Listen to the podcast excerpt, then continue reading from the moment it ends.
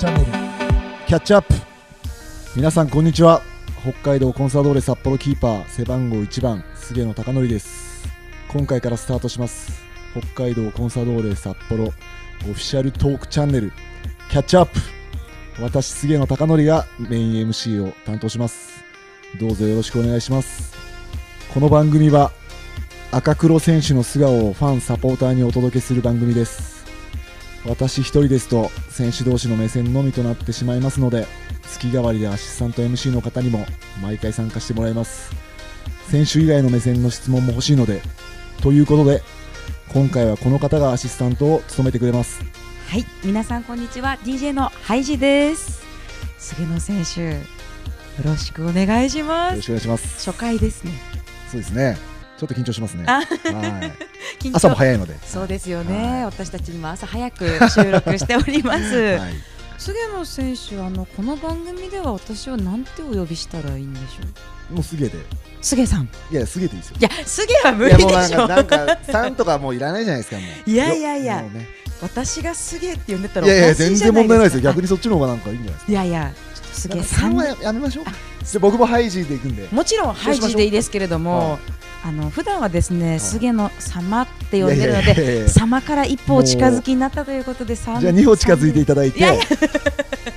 わかりました。あの月替わりのアシスタントということで、はい。今日だけじゃないんですよ、私。また次回もはい。お邪魔するので、ちょっと次回はもう一歩ということで、今日はまだ3で。じゃあそういうことか。じゃあもう次は敬語がなくなっていくっていうそういうことですねまあどんどん距離は縮めていきましょう次のお楽しみですけれども、はい菅さんと一緒にね、えー今日担当させていただきます。ハイジです。よろしくお願いします。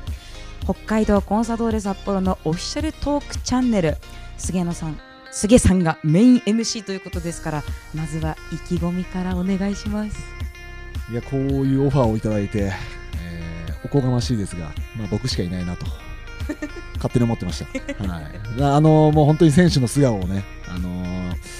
メディアでは聞けない話しかしないので僕は、お。はい、もうメディアで聞いてる話なんてもうねサポーターのファンの方たちはもう聞き飽きてると思うのでどんどん削ってやろうかなと思って。楽しみ。はい。削りに。削りってやろうかなとね。今回は初回ということですからこれからはいろんな選手の素顔を見せていただくんですが、まずはメイン MC であります菅さんの素顔を聞きたい見たいということで聞かせてもらっていいですか？初回が一番あの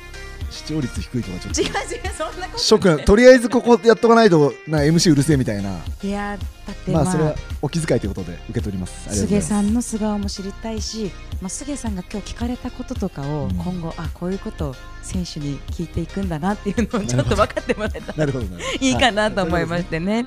あのそもそもサッカーにその触れた瞬間からちょっと遡っていきたいなと思ってるんですけれどもサッカーを始めたきっかけっていうのは？きっかけはですねやっぱまあちょっとありがちなんですけど僕3人兄弟なんで、うん。あの兄が2人いる、まあ、兄2人ともサッカーをやっていたのがやっぱきっかけですね、ん。一番古い記憶って何ですか？いや2歳なまあ年はね親が言うには2歳らしいんですけど、はい。まあ、2歳の時に、まあ、兄のサッカーを見に行って、まあ、僕も隅っこでサッカーボールを蹴ってたっていう。えー、でその帰り道もボール蹴りながら帰ってたよっていう。あじゃあもう相当サッカーボールが気に入っちゃったんですかね。そうですね、まあまあまあ、なんかボールが好きでしたね、投げること、蹴ること、はい。そこから小学生に上がってもうサッカーはずっとっていうことですよね。そうですね、まあ、野球も並行してやってましたけど、そっかそうですよね、はい、父親が野球やってたんで、はいまあ、基本的に球技は、だサッカーボールと、あのー、なんでしたっけ、グローブ、うん、野球のグローブをいつも自転車のカゴに入れて、やんちゃそう。放課後遊び行ってたみたいな、そんな感じでしたね。性格的にはどんな少年だったんですか、あまり言いたくないですけどね、まあちょっと、まあ、ガキ大将的なね、はあのあんまり言わなくてもうん。伝わってると思います、い、なかなかね、はい、ちょっと過去は振り返りたくない感じですけどね。じゃあこれ以上聞くのそうです、ありがとうございます。あすりがとうございます。やっぱそういうところは、はい。深掘りしないとますけど、はい、その時はうんこのポジションがいいなとかを目指してるところっていうのは？そうですね、まあでもどのポジションも好きでしたけど、うん。やっぱ点取るのも好きでしたし、やっぱりキーパーも好きでしたし、はい。まあ一番前と後ろが好きでしたね、真ん中っていうよりも。うん。それでじゃあもうキーパーにこう振り切るというか、うん。俺はゴールキーパーになるぞって思ったのって。きっかけは、まあやっぱり好きだったっすよね、んうん。まあ、僕、欲張りなんで、やっぱり点も取りたいし、ゴールも守りたいしみたいな、でもどっちかって選ぶんだったら、グローブつけれるし、ユニフォーム違うし、あ確かにグローブつけてる。はい、なんかキャッチャーもうきあの野球もキャッチャーやってたんで、はい。あの防具とかがなんかめっちゃかっこいいなみたいな。じゃあなんかそうそう。この番組のタイトル「キャッチアップ」めちゃくちゃ今ハマった感じしましたね。そうですね。僕のためにある感じですね。いや本当ですよ。キャッチアップ。あのプロになりたいって思ったのっておいくつぐらいの時ですか？うーんでもやっぱり J リーグが始まる前だったかな。ほうほうほう。何年かっていうのは覚えてないですけど、はい94年のワールドカップ見て。あのアメリカのワールドカップを見たのがきっかけで、ああここに立ちたいなっていうのは思ってましたし、うん。うん。あとはまあベルディのねジュニアにセレクションで受かって、はい。うん。まあ、僕埼玉だったんですけどそこから東京まで通う、まあ、電車賃だったり、まあね、あの用具もいろいろお金かかりますし、うん。なんかそれを親に返すには僕にはサッカーしかないなっていうのは、うん。ありましたね。まあ、その気持ちがあってそのベルディのユースからトップチームにそのまま所属っていう形にはならなかったわけじゃないですか、その時にはこう気持ちっていうのはどんな感じだったんですか？いやもう、うんまあ、僕もそのあんま引きずらないタイプなんですけど、うん。それ以上に僕の親も引きずらないタイプなんで、う。んまあ、僕はめちゃくちゃまあ、ね、やっぱり夢崩れましたし、うんここで、ね、あの夢を叶えて金持ちになって親に恩返しするんだっていう気持ちでやっていて、まあ、それが当たり前だと思ってたんで、まあ、ずっと試合にも出てましたし、うんでもそれが叶わないでそれを告げられた時に親に電話して泣きながら電話してそしたらおふくろあそうなんだみたいな、まあ、あなたがやりたいんだったら続ければいいし、まあ、気をつけて帰ってきてねみたいああすごく素敵。な なんだこの人と思って。もっとちょっと同情しろやみたいな、うんこっちこんなに落ち込んでるのに。いやでもなんかそういうね母親の、うん、いやあなたがやりたいんだったらやればいいしやめたいんだったらやめればいいしっていうなんか僕のマインドももうすごくシンプルなんで、うん。やるのやらないのみたいな。あその間ないでしょみたいな感じなのはやっぱ母親譲りの感じなのかなっていう意味では、まあ、そこでなんかスパッと切り替えられた感じですうけどね、うん。あの先ほどからご両親のエピソードがこうちょこちょこっと出てきてるのが印象的だなと思ったんですけれどもとっても仲がいい感じですか？いやーもうなるべくサッカーには首を突っ込んでほしくなかった感じですね。おうというと、いやもう試合とかも見に来てほしくなかったし、えー、家でサッカーの話することもすごく嫌でしたし、はい。うん、なぜか、うん僕の私生活に入ってこられるのはすごく苦手なというか、えー、授業参観とかも来てほしくないし 運動会来ないで張り切ってくるタイプのご両親でした？いやでもないんですよ。あだったらじゃあ気持ちとしてはでもなんか僕は僕の世界だよっていう、うんうん。なんかただ勝手な自分の子供のことがありました。今親になってみてそれはただの思い上がりでしたけど、うん。そうですよね。ね。その自分が親になって分かること気づくことってきっと多くあるんでしょうね。そうですね。うん。今そのプレーしてる時とか、まあ普段の生活の中でご家族のことこう頭にパッて出てくる瞬間とかありますか？うん。まあ試合前後はありますね。うん。試合中は考えないですけど、あでもまあそうですよね。はいそうですね。うん。まあ一つのモチベーションの一つというか、うん。まあなんかねあのー胸張って家に帰るためにはやっぱりそうやって仕事頑張って、はい。うん、してまあ親父今日頑張ってきたんだぞっていうのをまあ口に出さなくてもね、あのー家に帰るのが僕の毎日の目標なので、うん。そういう意味では、まあ、毎日充実感を持って幸せ感じて、まあ、僕もねもうあと数年できるかできないかだと思うので、うん、そういう意味ではすごく幸せ感じてできてますね。その覚悟っていうのが本当にいつも一試合一試合から伝わってくるなって思ってるんですけれど、ちょっとコンサドーレに来てからのお話を聞いてみたいなと思います2018年からまずは2シーズンですね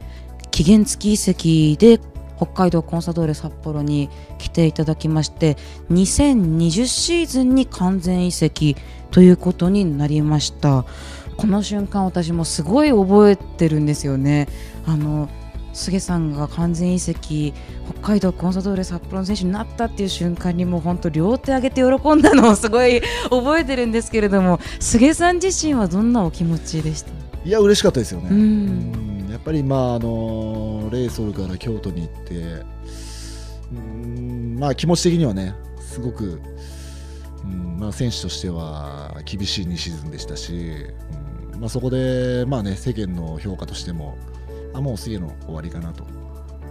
ていうところは多分見られたと思うんですけど、まあ、僕自身も僕のことを信じてたし、うん。それを札幌がまた信じてくれてそしてまあミシャさんミシャさんと出会えて、まあ、また新たな自分というか、うん、あもっともっとサッカーって楽しめるんだとかもっと成長できるんだとかそういう意味ではもう僕のサッカー人生を助けてくれたのが札幌だしミシャさんだし、まあ、この札幌のサポーターだしっていう意味では、まあ、本当にね僕のサッカー人生はここで終えたいっていう気持ちは強いですし、うんまあ、本当に全てをかけて残りのサッカー人生を捧げたいなっていうのは今の気持ちでありますね。うわ今聞いていて歓喜しました あのコンサドーレに来た時というのは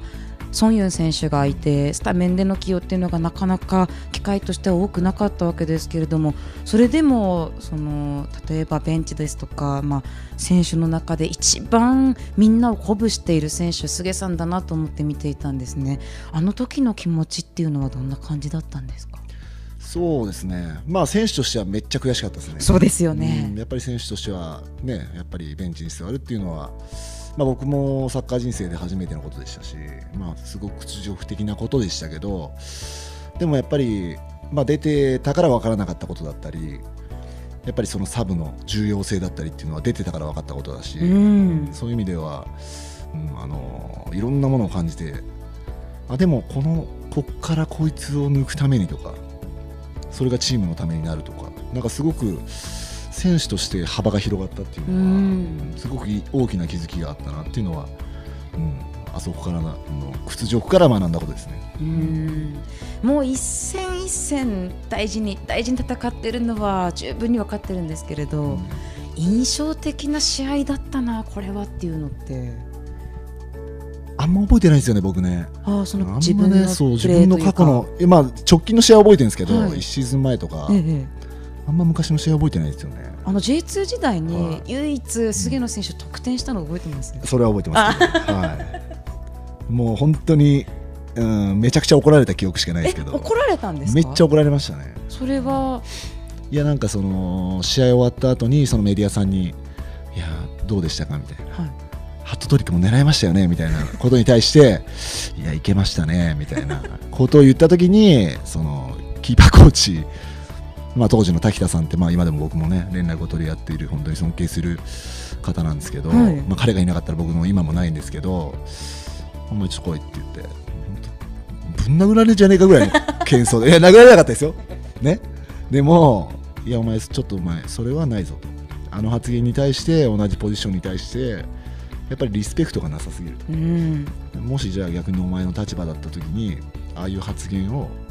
まあ、メディアだからやっぱり言ったことのね倍だったり大きく取り上げられるっていうのをお前もちょっと気づかなくちゃいけないしうん。あのあの行動あの発言は絶対やっちゃダメだってことで。そっか。パフォーマンスとして受け止めてた部分もありましたけれども、はいうん。そういうことじゃないぞと。そうですね、うん。まあ、特にまあキーパーってちょっとセンシティブな、ね、ポジションだし、ん。そういう意味ではやっぱり、ね、チームを代表するポジション選手人間性じゃなくちゃいけないんだよってことをそこでめちゃくちゃ言われて、うん。その時はうっせえよと思ってましたけど。喜んじゃ悪いのかよと思ってましたけどでもまあまあまあ。まあでもやっぱりねやっぱりリスペクトっていうのはすごく大事だし、うん、特に同じポジションに選手に対しては特にね、うん。そういうところは気を使わなくちゃいけないなっていう意味では、うん、あそこからあの特に言葉発言には気をつけてまあまあもちろんねまだ、うん、言い過ぎていることもあると思いますけど、まあ、気をつけるきっかけになったなっていうのはあります。うーんあのゴールキーパーですと身長が皆さん大きくてもう本当に鉄壁っていう感じの方が多いじゃないですか菅野選手はゴールキーパーの中でも、まあ、すごく大きいっていうわけではないと思うんですけれどもただ J リーグの選手のスタッツとしてはペナルティエリア内シュートキャッチ率は38.7%これリーグ1位なんですよ。そしてペナルティエリア内のシュートセーブ率も77.4%リーグ2位です。すごい記録があるんですね。この記録に関してご自身ではどう感じてますか？